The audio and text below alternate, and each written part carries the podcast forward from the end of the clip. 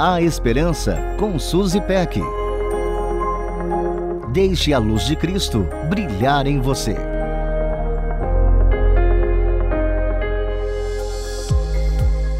Você já teve a experiência de abrir os olhos pela manhã e pensar: não sei como que eu vou dar conta de tudo que preciso fazer hoje?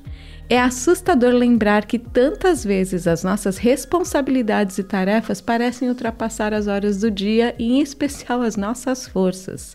Algumas vezes pedimos uma mãozinha para alguém que é mais próximo da gente. Em outras situações, quem está perto percebe a nossa aflição e prontamente oferece auxílio.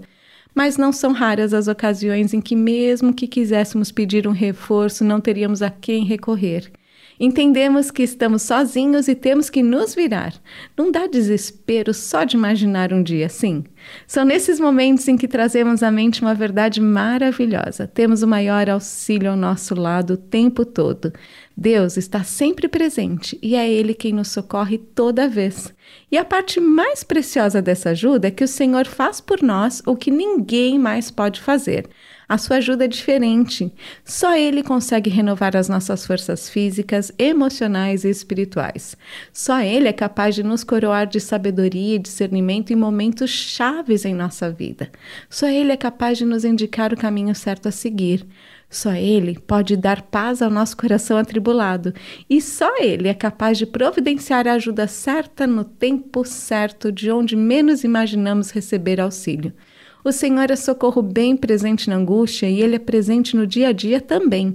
O Salmo 68, 19 diz assim: Bendito seja o Senhor Deus, nosso Salvador, que a cada dia suporta as nossas cargas.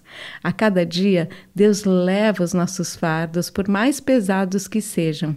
Essa ajuda é real e palpável. Precisa de ajuda? Recorra ao Senhor em primeiro lugar, mas não hesite em aceitar uma mãozinha ou em pedir a ajuda das pessoas que Deus trouxer na sua vida. Você vai se surpreender com as maneiras criativas que Deus tem para nos auxiliar. Um beijo carinhoso e até a próxima.